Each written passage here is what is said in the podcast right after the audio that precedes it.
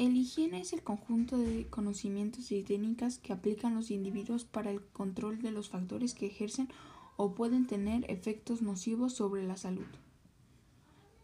La higiene personal es el concepto básico del aseo, de la limpieza y del cuidado del cuerpo humano.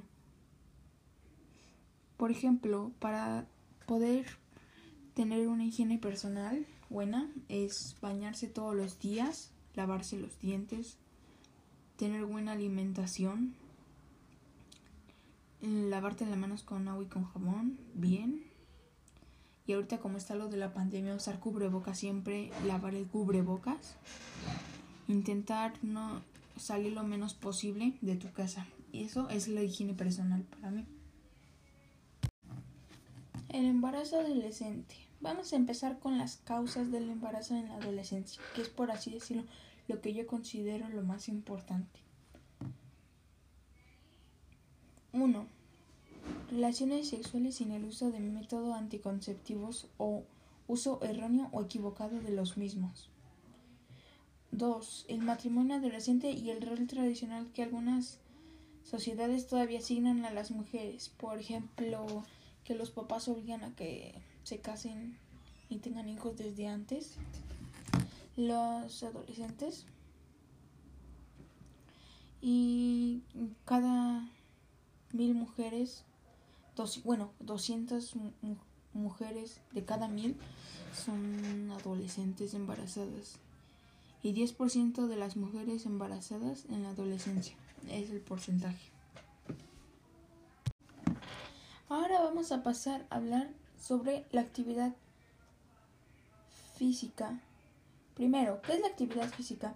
La actividad física es todo movimiento del cuerpo que hace trabajar a los músculos y requiere más energía que estar en reposo. Caminar, correr, bailar, nadar, practicar yoga y trabajar en la huerta o el jardín son unos pocos ejemplos de la actividad física. El ejercicio es un tipo de actividad física que es planificado y estructurado. Levantar pesas, practicar un deporte de equipo son ejemplos de ejercicio como fútbol, fútbol americano, básquetbol, béisbol, tenis. La actividad física produce efectos positivos en muchas partes del cuerpo.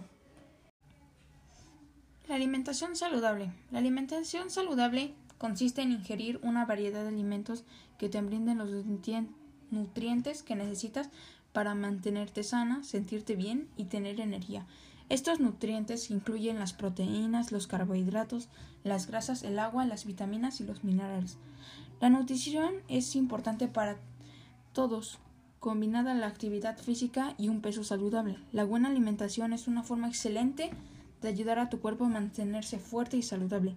Si tienes antecedentes de cáncer de mama o estás en tratamiento, la buena alimentación es especialmente para ti. Entonces, lo, en conclusión, para tener una buena dieta necesitamos comer como fruta, arroz, pollo, eh, huevo estrellado, no como tú le digas, pero esos nos dan mucha proteína que es buena para nuestra salud.